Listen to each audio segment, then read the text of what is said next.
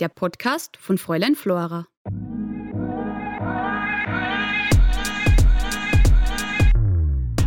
Hallo und herzlich willkommen bei Herst, dem Podcast von Fräulein Flora. Mein Name ist Matthias Gruber und ich begrüße heute bei mir Sebastian König, der, ich glaube, das kann man ohne Übertreibung sagen, seit vielen Jahren eine treibende Kraft in der Salzburger Kulturszene ist. Für das Rockhaus veranstaltet Sebastian nicht nur die Konzertreihe Eleven Empire, sondern auch das Dawn Festival, das heuer am 24. Juni stattfindet, also schon mal dick im Kalender anstreichen. Sebastian, schön, dass du da bist. Das Dawn Festival findet heuer bereits zum vierten Mal statt. Fühlt sich das nach einer zweijährigen Corona-Pause trotzdem nach Premiere an? Zumindest wie ein Neustart, äh, was auch einfach ein bisschen so ist, weil man verliert natürlich durch die niedrige Aufmerksamkeitsspanne die Leute sehr schnell. Und ähm, die Leute, die vielleicht 2019 da waren und das gefeiert haben und toll fanden, die waren vielleicht wegen einer konkreten Band da und haben dann gedacht, ach, das ist aber nett hier, aber die haben das fix wieder vergessen. Also nicht das Erlebnis an sich, aber dass das existiert oder dass man da Karten kaufen müsste oder dass das wieder stattfindet. Also man fängt so ein bisschen von vorne an auf jeden Fall. Ja. Dann wollen wir das allen nochmal ins Gedächtnis rufen. Was ist denn das Dawn Festival? Ja, das Dawn ist äh, ein Sommerfest, was aus meiner Veranstaltungsreihe Eleven Empire entstanden ist. Ähm, das Eleven Empire ähm, ist im Prinzip eine Reihe, die versucht, wieder intensiver auf Inhalte einzugehen und äh, interessantes Programm zu bieten. Also interessant ist auch wirklich der Fokus. Es gibt kein Genre, kein gar nichts. Äh, das heißt, das ist beim Dawn ähnlich, außer dass es halt dezidiert wirklich ein Sommerfest ist. Das heißt, wir schauen schon äh, oder ich, dass ich ein Programm zusammenkriege, das ähm, sommerlich ist, äh, wozu man entweder tanzen kann oder was einem zumindest die Laune nicht verdirbt oder so. Also wo zumindest der, der Konsens irgendwie ist, das ist ein nettes Sommerfest und genau. Ein nettes Sommerfest, das klingt jetzt ein bisschen nach noblem Understatement. Ähm, wer dich kennt, der weiß, dass wir uns da auf ein richtig hochwertiges Programm freuen dürfen. Worum geht's dir denn dabei? Also, was ist dein Anspruch ans Festival? Ähm, so prinzipiell, also von meiner persönlichen Warte aus, bin ich halt eigentlich so weit ich zurückdenken kann, setze ich mich mit Musik auseinander. In jeder Form und habe auch immer im Musikbereich Projekte gemacht oder gearbeitet. Bin auch selber Musiker, aber ich würde mich eigentlich jetzt selber nicht stark als Musiker bezeichnen, spiele halt Instrumente, aber ich mache mach so mein Ding. So, habe auch nicht diese Bestrebung. Ähm, aber ich mache schon immer Veranstaltungen, arbeite mit Bands, habe für Bands Designs gemacht, habe ein Netlabel zwischenzeitlich gemacht, lange Zeit, jahrelang einen Internet-Musikblog äh, geschrieben. Bin dann eben irgendwann via Salzburg hier in Salzburg gegründet, eine Kulturplattform beim Rockhaus und so. Und das heißt, irgendwann kommst du halt dahin, das kennt man ja aus allen anderen Bereichen, du willst mehr und was anderes machen und noch interessanter. So, ich habe jetzt 20.000 Rockshows gesehen, irgendwie Indie-Rockshows oder was weiß ich, will jetzt was anderes. Ähm, aber prinzipiell ist natürlich mein Job, ähm, äh, für kulturelle Bildung zu sorgen in der Stadt. Dafür werde ich bezahlt. Und ähm, was die Leute oftmals vergessen, es geht nicht darum, irgendwie meine Veranstaltung ist besser und die andere ist schlechter oder äh, kommt es zu mir, da ist es am allertollsten, sondern äh, es geht darum, die Leute auf so das nächste Level ihrer kulturellen Bildung zu bringen, weil das wichtig ist für eine Bevölkerung ähm, die äh, ihren Horizont erweitert und besser in der Lage ist, fremde Dinge zu verstehen, in Kontexte einzubetten, neue Dinge zu erfahren und zu verstehen, dass die Welt deutlich mehr ist als die eigene Perspektive. Und dafür braucht es zum Beispiel exotische Musik oder Bands, die von woanders herkommen, die anderen Background haben, eine andere Perspektive. Genau. Und da sehe ich so ein bisschen meinen Job, weil eben, wenn man immer nur und das meine ich jetzt gar nicht so negativ, wie es klingt, aber sehr ähm, oberflächliche oder eindimensionale Kultur konsumiert, das gilt ja auch für Filme und Literatur und Bilder, ähm, dann hat man irgendwann eine eindimensionale Gesellschaft, die sich streitet, Ende nie. Vor einiger Zeit habe ich mal ein Foto deiner Plattensammlung gesehen, die ist bescheiden gesagt umfassend, um das mal so auszudrücken. Ähm, wie hat das bei dir eigentlich mit der Liebe zur Musik angefangen? Auf jeden Fall in der Kindheit. Ähm, sowohl meine äh, Eltern als auch meine Großmutter äh, waren sehr musikbegeistert auf sehr unterschiedliche Art und Weise. Mein Vater hat viel Blues und Pink Floyd und klassische Musik gehört. Meine Oma sehr viel 50s, Rock'n'Roll und auch Klassik. Großer Mozart-Fan. Sie ist sehr begeistert, dass ich nach Salzburg gezogen bin.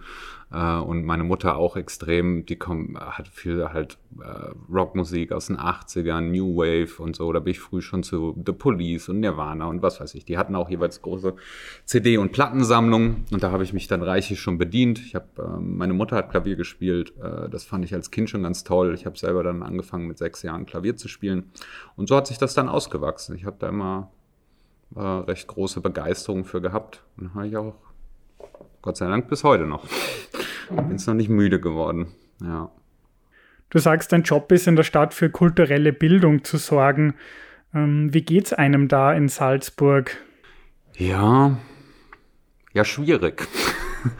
Äh, ich habe jetzt natürlich nicht so viel, also ich habe in vielen anderen Städten gelebt, aber nicht so aktiv wie in Salzburg über so einen langen Zeitraum gearbeitet. Das ist natürlich ein Kampf gegen Windmühlen. Ne? Viele Leute, die Veranstaltungen machen, würde ich sagen, sind dafür nicht also, das ist jetzt schwer zu sagen, aber an für sich nicht qualifiziert dafür. Zumindestens, wenn man jetzt darüber redet, dass das aus öffentlicher Hand finanziert wird. Weil in der Regel, wenn du aus öffentlicher Hand, weiß ich nicht, irgendwo ein Gebäude hinstellst, dann hoffst du mal, dass der Architekt dafür ausgebildet ist. Und viele Leute, die im, im, im Kulturbereich arbeiten, da gibt's ja keine Zugangsbeschränkungen oder irgendwas oder irgendeine Ausbildung. Also klar, es gibt Veranstaltungsmanagement oder so. Aber entsprechend passiert dann natürlich vieles, was keinerlei inhaltliche Qualität hat. Also wo einfach jemand sagt, ja, wir brauchen eine Band und dann bucht man, ich kenne eine Band. Und dann bucht man die und stellt die halt irgendwo hin. Und das ist auch alles okay, weil es gibt natürlich Entertainment auf allen Leveln und Kultur auf allen Leveln und zum einen gehört halt Zerstreuung und da braucht man einfach dann halt eine Band, wo die Leute Musik hören können und tanzen. Das gehört zu Teil des kulturellen Lebens. Aber eben, wo findet die Weiterbildung statt? Und da finde ich auch wirklich, das wirklich immer, muss man extrem betonen, weil ich glaube, gerade in der Musik oder in der Kultur kommen so viele Leute als präpotent rüber, wenn sie irgendwie sagen, so, ja, was ist für oberflächliche Mucke oder so. Es ist überhaupt gar nicht der Punkt, sondern jeder ist so auf seinem Level und von diesem Level gibt es immer einen Step up zum, zu was Neuem, was, was dich weiterbringt. Oder wo du ja dann auch merkst, so, ich bin das jetzt müde und äh, entdeckst auf einmal eine neue Band und denkst so, wow, was ist denn das? So, und da gibt's immer einen Schritt weiter und am Ende landest halt irgendwo bei Karl-Heinz Stockhausen oder so und äh, ziehst du den wirklich weirden Shit rein. Aber ähm, nee, wichtig ist das für dich einfach zur persönlichen Entfaltung. Das ist total wichtig. Fühlt sich das in Salzburg nicht manchmal an wie ein Kampf gegen Windmühlen? Es ist total schwer, ähm, aber nicht von meinem Background her, weil also das Rockhaus ist super supportive, was das angeht und äh, ich kann da wirklich machen, was ich will. Also ich könnte da wirklich den, den absurdesten Kram an. Da fragt keiner nach, da mischt sich keiner ein. Ich habe klar Budgetbeschränkungen und so und Vorgaben, aber beim Programm kann ich wirklich machen, was ich will. Und ähm, das ist super. Also ich besitze ja auch in der Art von Opposition so gesehen. Das ist ja sehr bequem, einfach zu sagen, ich bin jetzt hier die, weiß ich nicht, Avantgarde-Veranstaltungsreihe oder so und beschwere mich über alle anderen, die random Kram machen. Das ist halt wirklich auch echt nicht der Fall, sondern ich weiß, das ist sehr bequem und das ist sehr cool, dass ich diese Freiheiten habe.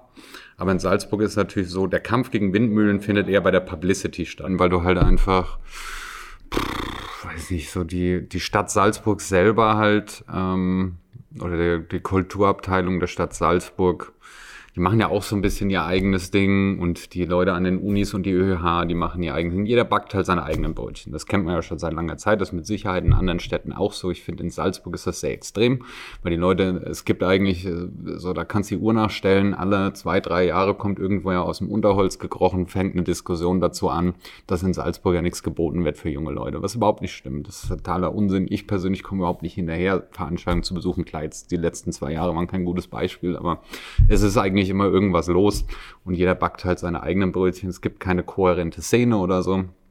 Ähm, und selbst wenn es die gibt, ist die sehr oberflächlich. Oftmals sind die Leute, haben dann ihre internen Facebook-Gruppen, wo sich dann irgendwie drüber gebitcht wird, was der andere macht oder so. Da habe ich auch einen ganz guten Überblick drüber, weil ich prinzipiell, also man kennt ja von über die lange Zeit halt alle möglichen Leute und hört ja dann immer, wer mit wem ein Problem hat und so.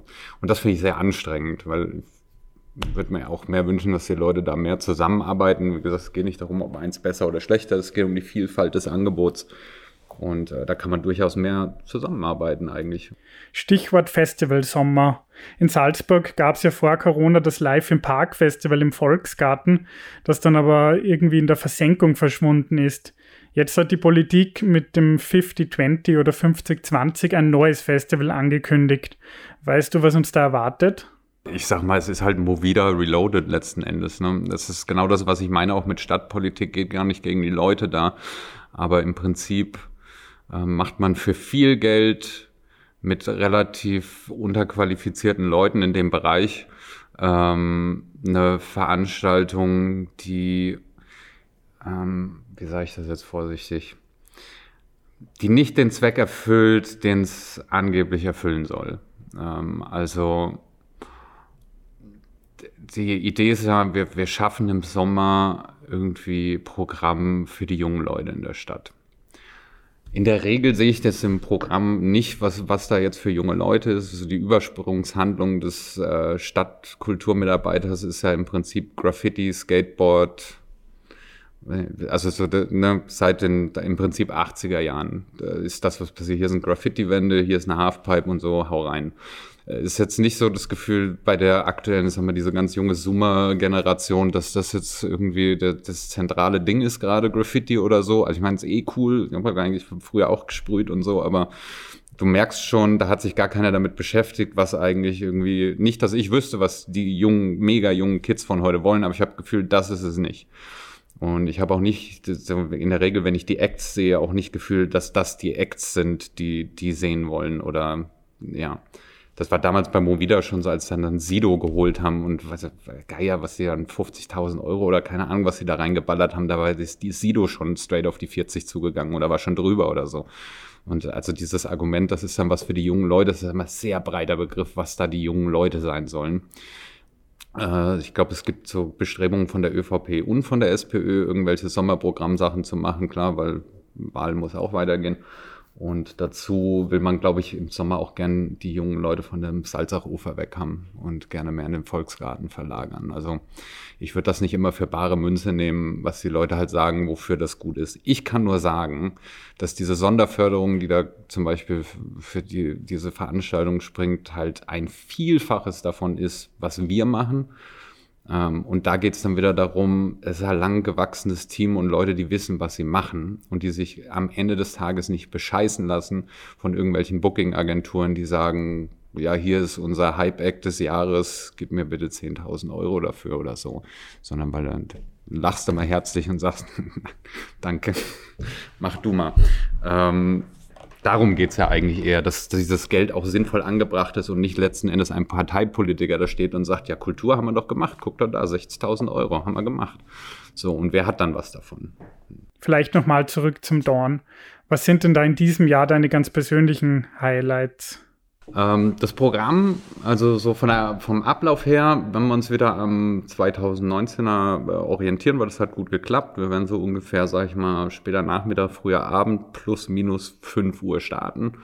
Äh, mit ein bisschen DJ Outdoor und dann geht's irgendwann in die Bar rein und dann wechseln das Programm auf beiden Bühnen, so dass man alles schauen kann.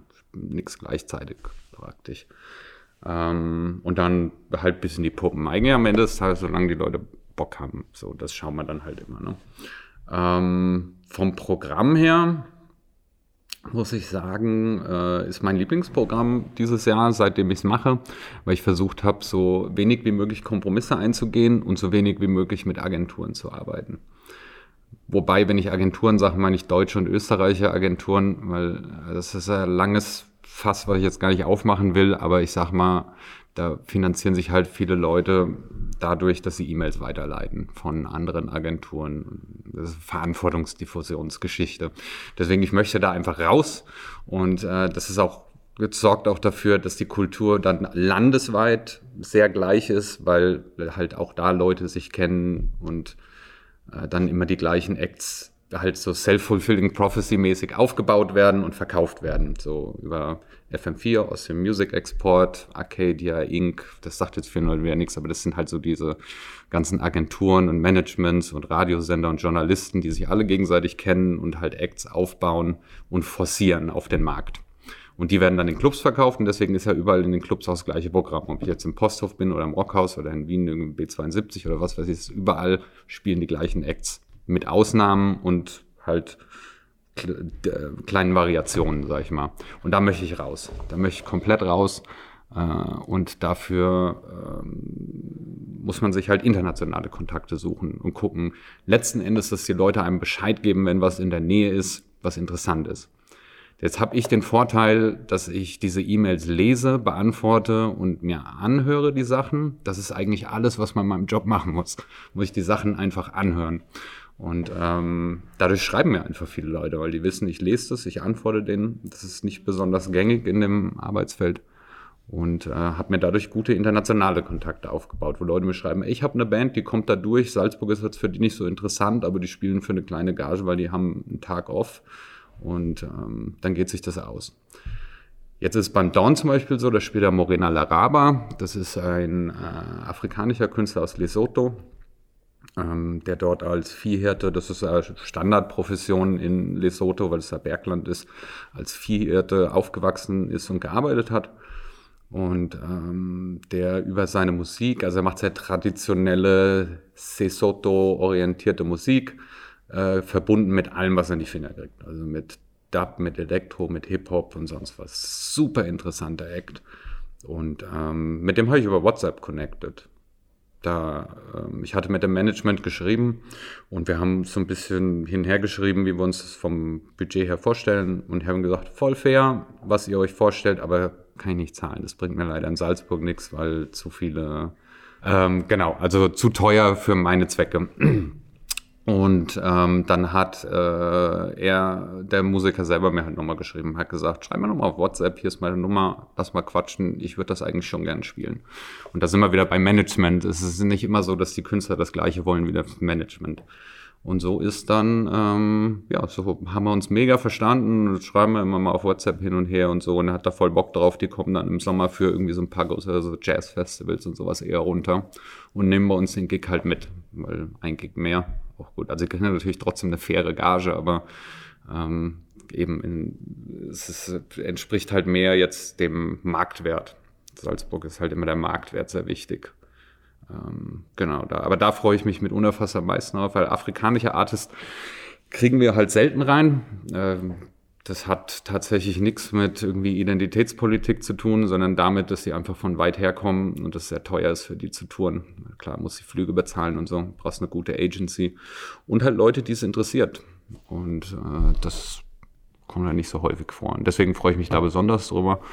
Ähm, ich freue mich, dass Friedberg spielen, dieses neue Projekt von Anna F., die viele vielleicht noch kennen von vor schon ein paar Jahre wieder her, die dann Lenny Kravitz in, äh, in Österreich entdeckt hat, die sich abgesetzt hat nach England und dann eine neue Band gegründet hat, die jetzt Friedberg heißt. Ähm, die sind auf dem besten Weg nach oben, haben dieses Jahr Eurosonic gespielt und ein paar ähm, äh, sehr renommierte Festivalveranstaltungen haben einen Track mit Crow zusammen gemacht vor kurzem, der so gut durch die Decke geht, also gute Prognosen und wirklich solide, was die machen. Äh, ich freue mich sehr, dass Flirt Machine spielt. Einer der viel, meiner Meinung nach, wenn nicht der vielversprechendste junge Act aus äh, äh, Salzburg und auch einer der wirklich jungen Acts halt. Also nicht so eine Bandmusiker, genauso wie ich, jetzt irgendwie geht straight auf die 40 zu, macht seit Ewigkeiten eigentlich Musik und hat ein neues Projekt oder so, sondern der hat wirklich, den seinen ersten Gig habe ich im Rockhaus gesehen. Das war der letzte Gig vor der bevor die Pandemie losging, den ich im Rockhaus gesehen habe. Und da war der quasi frisch von der Matura. War ein richtig cooler Gig, weil da waren halt genau die ganzen jungen Leute, die eigentlich vielleicht noch nie auf einem größeren Konzert waren oder so, oder von, wo der Homie das erste Mal halt spielt und alle kommen und die ganze Schulklasse ist praktisch da, diese komplett eskaliert das waren, das ist halt was, auch was ich ein bisschen sehen will. Nicht halt gelangweilte Leute, die sagen so, ja, schau mir da jetzt zwei Songs an und dann gehe ich raus rauchen oder so. Ist auch cool. Irgendwann bist du ja mal durch. Aber deswegen habe ich, äh, den, da freue ich mich sehr drauf, dass wir, dass äh, wir das hoffentlich auch gut nachholen können, was da über die Pandemie äh, verloren gegangen ist. Und dass wir den auch ein bisschen boosten können in die internationale Musikszene rein. Ich kann mich erinnern, du hast in der Vergangenheit immer wieder anklingen lassen, dass Institutionen wie zum Beispiel FM4 zu wenig für die Kultur in den Bundesländern tun. Ähm, bist du immer noch der Meinung? Ja, meiner Meinung nach ist es, ähm, gibt es einen Haufen Klüngel und Verzwickungen, die eigentlich nicht sein sollten. Ähm, dazu ist FM4 extrem Wien fixiert und diese ganze Szene und dieser ganze Klüngel sehr Wien fixiert. Also man hört eigentlich seit fast schon Jahrzehnten halt gerne mal den Satz, wenn man mit irgendwem in Kontakt ist, ah ja, wir wollten eh wieder mehr für die Bundesländer machen. Jetzt muss man ja dabei natürlich betrachten, was das schon an sich für eine schwachsinnige Aussage ist, wenn das ganze Land Steuern zahlt, um diesen Sender zu finanzieren, dass man eh mal wieder was für die Bundesländer machen wollte. Äh, die, diese, die Bundesländer, die in der Überzahl sind gegenüber dem einen Bundesland Wien, was eigentlich da bedient wird. Die Einflusssphären von FM4 sind entsprechend niedrig. Ähm, also FM4 äh, hat ja dann auch immer irgendwelche Hype-Acts, die abgefeiert werden, wenn die in Salzburg spielen, ist das, also damals als Enger bei uns gespielt hat, das war relativ eine Nummer, da ist nicht viel weitergegangen. Jetzt spielt in der Arge halt der, der Hype-Act des Jahres, Bibiza mit Haiti und Honeypimp, da werden glaube ich aktuell 200 Freikarten verlost über die Arbeiterkammer. Da weiß man, wie gut das läuft, also ähm, ich will da auch gar nicht gegen schießen, sondern es geht einfach nur darum, die werden künstlich aufgebaut. Und dieser Hype ist aber sehr auch Streaming-Zahlen fixiert und viele dieser jungen Leute, man, man kennt das aus dem eigenen Nutzerverhalten. Du hast das in Spotify in der Playlist drin, das läuft halt so durch, denkst ja cooler Song, hörst für drei Wochen wieder raus. Aber du bist nicht gebunden an den Artist, so wie das früher war. Großer Fan, T-Shirts kaufen, Konzert gucken. Die gibt's natürlich auch noch, aber prinzipiell ist das eine Blase und das wird alles journalistisch künstlich aufgeblasen. Genauso, ich meine, Preise sind eh Schall und Rauch, der Amadeus Award, das ist auch so Preise sind, Musikpreise sind auch immer Industriepreise. Es hat überhaupt nichts damit zu tun, ob diese Bands irgendwie gut sind oder ob das wen interessiert oder so, sondern es sind halt Industriepreise. Es sind besonders gut vernetzte Leute in der Regel. Ähm, das gleiche gilt für den Austrian Music Export, der sich eigentlich damit beschäftigen sollte, halt die äh, interessantesten Acts des ganzen Landes im Ausland zu präsentieren. Ähm, das hat man auch relativ verknappt auf die interessantesten Acts aus dem FM4-Kosmos und deren Freunde. Ähm, da wird dann viel mit zum Beispiel der ehemaligen Booking-Agentur Inc. zusammengearbeitet, die dann halt ihre Acts da äh, zu Showcase-Festivals im Ausland ähm, bringt. Ich bin öfter bei diesen Showcase-Festivals und habe da diese Leute schon öfter getroffen und gesagt, hey, braucht ihr einen Ansprechpartner in Salzburg? Jemand, der euch ein bisschen helfen kann und sagen kann, das tut sich bei uns gerade, weil die Salzburger Musiker würden vielleicht auch gerne auf ein Showcase-Festival fahren. Passiert aber nicht. Da meldet sich überhaupt niemand. Und ähm, da gibt es auch keine Ansprechpartner. Salzburg ist da überhaupt nicht vertreten und das geht auch anderen Bundesländern so. Das ist genauso in Graz und in Innsbruck. Also als Band musst du dann im Prinzip auch einfach nach Wien ziehen und auf diese ganzen Veranstaltungen gehen und dir Kontakte suchen, dann findest du da statt. Ein sehr gutes Beispiel aktuell dafür ist zum Beispiel der Musiker Oskar Haag, von dem vielleicht mal gehört hast. Der ist jetzt, glaube ich, 16 Jahre alt. Und das hat mich sehr gewundert, weil der über fast zwei Jahre lang einen einzigen Song veröffentlicht hatte. Und ähm, auf einmal aber Pressestimmen kamen vom Musikexpress bis, ähm, wo es hieß, das ist das neue Ding aus Österreich. Und dachte, das ist ein 16-jähriger Musiker, der einen mittelmäßigen Song äh, vor zwei Jahren oder so rausgebracht hat. Gut, Pandemie hin oder her, aber was ist das für eine Aussage aus dem Kontext? Ne? Abgesehen davon, dass der Song, kann man jetzt finden, ich meine, es ist Geschmackssache am Ende des Tages, aber ich, also ich raff den Hype nicht, sag ich dir, wie es ist. Ähm, aber Oskar Haag ist der Sohn von Oliver Welter von Naked Lunch. Jemand, der halt auch sehr gut vernetzt ist in FM4-Kreisen und in Booking-Agenturen und Journalisten und so. Also es erklärt sich halt von alleine. Genauso wie die aktuelle TikTok-Hype-Band Leftovers äh, Verbindung hat äh, zu jemandem von der Spoon Booking Agency, die unter anderem Bilderbuch machen und so.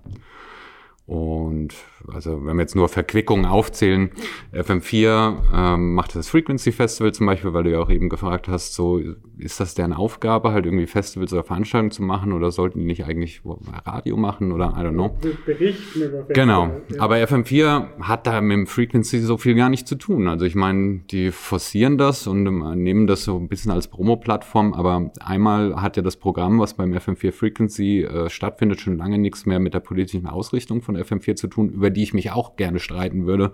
Also diese ganzen Forderungen von wegen, wir wollen ein diverseres Programm und mehr äh, marginalisierte Gruppierungen, mehr Frauenanteil und was weiß ich, findet da überhaupt nicht statt. Ganz im Gegenteil, da spielt dann die Swedish House Mafia als Headliner und so. Das liegt natürlich daran, dass das FM4 Frequency Programm von der ähm, Barracuda Agency gestellt wird, ehemals Scala, ähm, die von Eventum aufgekauft wurde vor wenigen Jahren. Und das heißt, die Euro größte europäische Ticketanbieter macht jetzt das Programm von, dem größ von den größten österreichischen Festivals, die dann auch noch von einem gebührenfinanzierten Sender präsentiert werden. Das muss man sich dann mal auf der Zunge zergehen lassen. Also da noch von leichten Verquickungen zu sprechen, ist wirklich die Untertreibung des Jahres.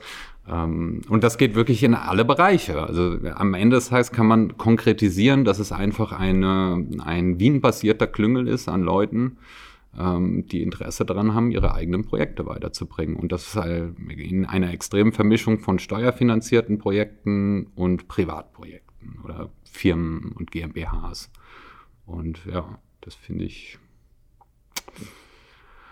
bedenklich to say the least.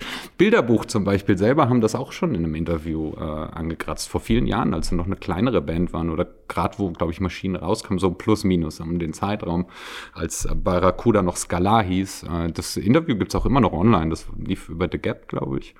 Und äh, da hat sich der Maurice, der Sänger, darüber ausgesprochen, dass das nicht sein kann, äh, dass das Frequency oder dass, dass alle irgendwie zurückkuschen vor Scala und sich da keiner anlegen möchte und deswegen beim Frequency halt überhaupt gar keine heimischen Acts stattfinden in guten Positionen und so weiter. Haben sich ein bisschen ausgelassen über Scala und dann hat's halt nur ein bisschen Erfolg gebraucht, um komplett umzuschwingen und jetzt halt bei dem ganzen Zirkus mitzumachen. Ich will es jetzt nicht eben auf dem Rücken der Musiker austragen, weil in der Musikindustrie wird alles auf dem Rücken der Musiker ausgetragen. Aber letzten Endes geht's halt auch darum, zum richtigen Zeitpunkt zu sagen, nee, nicht mit euch. Weil Bilderbuch war zu dem Zeitpunkt längst in der Position, wo sie sagen hätten können, okay, dann spielen wir halt während dem Frequency drei Gigs in Wien nacheinander, Freitag, Samstag, Sonntag, äh, bei freiem Eintritt. Einfach nur im Frequency oder Barracuda einen reinzuwirken. Das könnten die machen. Macht aber keiner. Klingt nach einem ziemlich schweren Stand für Bands, die nicht in Wien zu Hause sind. Das, das finde ich halt, ja, es ist ultra frustrierend für die Musiker, weil ich rede ja mit diesen Leuten und die sagen auch, die sind immer kurz vorm Aufhören halt, weil klar, wenn du da nicht mal deine E-Mail beantwortet kriegst oder so oder nicht mal einen Song irgendwie, das, das ist ja alles, was du willst, so, hey, der, der hat ein neues Album raus, hier ist der neue Song oder so. Aber die meisten Salzburger Musiker müssen um dieses Airplay ganz schön kämpfen. Ja. Und das ist, weil so viel bringt es dann auch wieder nicht, dass das den Aufwand überhaupt wert wäre. Wenn man so zuhört, klingt das alles ziemlich trostlos. Gibt es da alternative Modelle oder Konzepte für die Musikindustrie? Ich finde, die Clubs selber haben einen großen Hebel an, äh, an großen Hebel, weil es gibt Bands wie Sand am Meer, aber Clubs sehr begrenzt. Gerade in Österreich hat ein paar große Städte, ein paar Clubs. Sobald du als Club sagst, ich arbeite nicht mehr mit euch, wenn ihr euch so verhaltet, dann hast du einen Hebel in der Hand. Aber es macht halt auch wieder keiner. Reden wir wieder über diese großen Booking-Agenturen, weil ich fange jetzt mal nicht an auszupacken, was da für Konditionen ablaufen. Das ist in keinem anderen Berufszweig, den ich kenne, so wie das da ist. Dass du zum Beispiel das komplette Risiko trägst, alles zahlst, also finanziell und auch halt die ganze Veranstaltung, die Kosten und so, und trotzdem die Booking-Agentur bestimmen möchte, wie der Ticketpreis ist, weil er da als Vorband spielt, wie das beworben wird und so weiter und so fort. Und das ist für die Leute selbstverständlich, die da arbeiten. Wenn mir jemand sowas schreibt, sage ich sofort, Alter, wir sagen es ab. Vergiss es. Ich trage das Risiko. Wo, in welchem anderen Zweig ist es so, oder? Wenn du das Risiko trägst und zahlst so und so viel 1000 Euro für die Veranstaltung, jemand anders sagt, ja, aber die Tickets sind da 18 Euro und als Vorband nimmst du mal hier meine andere Band, die auch bei uns im Artist Roaster ist, auch wenn es dir nichts bringt, weil die niemanden ziehen in Salzburg, sag ich doch, bist du bescheuert? Hast du Lack gesoffen? Mach deine Scheiße alleine halt, oder? Das wäre nicht das erste Mal, dass es passiert ist. Also ich habe das regelmäßig gemacht. Ja, der einzige Grund, warum ich Leute in Österreich kenne, ist, weil ich Beef mit denen habe mit allen von diesen Leuten, weil ich denen natürlich auch straight ins Gesicht oder per E-Mail im Zweifelsfall sage, habe ich keinen Bock drauf. Machen wir nicht so, sicher nicht. Und ähm, deswegen sage ich auch beim Dorn, diese Kontakte abgebrochen, ich möchte so nicht mehr arbeiten. Ich möchte mit Leuten nur noch auf Augenhöhe arbeiten und dass man sich einig wird, dass man einen Deal am Ende hat, wo alle mit zufrieden sind. Wo auch im Nachhinein keiner sagt, ja toll, was ist also jetzt wir euch schon entgegengekommen oder so. Nee, schon auf Augenhöhe. Also sagt, der Deal passt für uns beide und so machen wir es und wir schauen alle, dass wir das Beste rausholen. Und deswegen ist mein äh, Anraten eigentlich, und das ist ja in vielen anderen Zweigen auch so, wenn wir jetzt gucken, ähm, so die Lebenskultur der Leute, was Essen und Fortbewegung und so anbelangt, wieder zurück zum Regionalen zu gehen. alles bisschen äh, runter zu beschleunigen, langsamer zu machen, den Club äh, lokal in eine Szene einzubetten, in die Stadt einzubetten, dass Leute einfach hinkommen, da Bock drauf haben, für die lokale Szene weiter aufbauen und natürlich Acts von, aus Österreich und der ganzen Welt veranstalten, aber eben in einem Sinne interessiert es die Leute hier vor Ort. Denkt man sich dann nicht manchmal, boah, wofür tue ich mir das eigentlich an? Es ist immer, man ist immer kurz vorm Aufhören. das ist so eine Welle, so. Ja, wenn du irgendwas machst mit Begeisterung und mit Herzblut, wo du Bock drauf hast und du stellst dir vor, boah, was man alles machen könnte in Salzburg, wenn die Leute mal klarkommen würden. Aber es geht nicht. Es ist ein Kampf gegen Windmühlen. Es ist immer irgendwas, irgendein Paragraphenreiter, irgendein Arschloch, was dir halt da reinfuchst und wo es dann doch wieder nicht geht. Bei einer Sache, wo du dir denkst, das könnte so einfach sein. Ich will seit glaube, acht Jahren oder so versuche ich eine, ähm, eine Bindeglied-Klassikreihe zu machen in Salzburg, die die Festspiele und das Mozarteum mit der Popkultur verbindet. Was aktuell das Einfachste ist, was gibt. Das ist in jeder anderen Stadt schon normal. Von Nils Fram bis, man kennt es eh, halt diese ganzen neuen, in Anführungsstrichen, Klassik, ist jetzt eh auch gar nicht so tiefgängig. Aber ich meine, die Festspiele haben ein Nachwuchsproblem und äh, die Popkultur hat ein Förderproblem. Wie schwer kann das sein, irgendwie das beides zu connecten? und halt äh, der, der, der klassischen Musik einen Nachwuchs zu verschaffen und uns halt ein Förderargument. Ist nicht machbar. Es ist nicht machbar. Ich habe wirklich, ich war schon in konkreten Verhandlungen. Wir haben, also das war schon fast halt quasi kurz vor der Veröffentlichung und ich habe einfach auch keinen Bock mehr. Das kann doch nicht so wahr sein, dass das so schwer ist. Oder eigentlich schreibst du ein E-Mail an die Festspiele und sagst, hey Leute, lass mal zusammenhocken, lass mal machen oder so. Bei den Festspielen bin ich, glaube ich, fünfmal äh, aufgeschoben worden, ah, jetzt ganz schlecht, weil jetzt sind Frühjahrsdingens äh, und so. Also es gab offensichtlich irgendwie so ein Ohr Interesse, aber ist dann komplett veräppt. Mit dem Mozarteum habe ich lange, haben wir lange rumgeeiert, aber die hatten es halt selber schwer genug, muss man sagen, jetzt über die Pandemie. Ähm, genau, das ist dann so in die Pandemiezeit reingelaufen und da ist dann auch wieder verflogen. Aber so Sachen, wo man meint, das müsste in Salzburg so einfach sein. Jede, Salzburg ist eine Musikstadt, eine Klassikmusikstadt. Mozart kommt von hier. Und in jeder anderen Stadt, ich komme zum Beispiel aus der Ecke Wiesbaden, da gibt's das seit Ewigkeiten gibt's das, dass die das halt machen, von der Stadt finanziert, in unterschiedlichen Locations, in Kirchen, in coolen Locations, Venues. Machen die halt genauso Acts wie Nils Fram oder so einfach. Das ist wirklich so basic, wie es nur geht. Das ist wirklich komplett in der breiten Bevölkerung angekommen. Das verkauft sich auch von alleine. Das ist nicht mal so Randbereich, dass hm, funktioniert das? Nee, das ist sold out relativ schnell. Weil das ist genau die Zielgruppe, junge Erwachsene, die arbeitstätig sind, die genügend Kohle haben, in so ein Konzert zu gehen, die da Bock drauf haben, einfach so ein bisschen chill, aber Klassik mit Bierchen in der Hand und so. Triffst du, sag ich, schwöre ich, der Steinbein drauf in Salzburg den Nagel auf den Kopf, ja, bei der jungen arbeitenden Bevölkerung. Aber Müssen sie selber wissen, sage ich einmal. Die Festspiele warten knallhart aus, bis ihnen das letzte Zielpublikum auch noch ausgestorben ist. Ja. Und trotzdem willst du nicht wegziehen, oder? Nee, das nicht. Das nicht. Ich mag Salzburg sehr gerne. Es ist eine tolle Stadt äh, von der könnte man Georg Reisler äh, paraphrasieren. Salzburg wäre so schön, wenn die Salzburger nicht wären. Äh, aber ich mag die Größe der Stadt weil es nicht so groß ist. Äh, ich mag so Großstädte überhaupt nicht. Ähm, du kriegst halt alles, bist relativ nah bei der Natur, ist ein guter Ausgangspunkt, um Europa zu bereisen. Von hier aus bist du gut zentral situiert. Ähm, das gefällt mir alles sehr gut. Es ist offensichtlich eine schöne Stadt und wir kennen einen Haufen toller Leute in Salzburg. Ähm, also mich hat es hier offensichtlich gebunden, aber äh, und das trotz dessen. trotz dessen, dass man jeden Tag eigentlich einmal komplett auszucken könnte da bleiben, obwohl man jeden Tag auszucken könnte. Das ist ja mal ein wunderschönes Schlusswort. Herzlichen Dank, Sebastian, für das Gespräch und wir sehen uns spätestens am 24. Juni im Rockhaus beim Dawn Festival. Der Podcast von Fräulein Flora.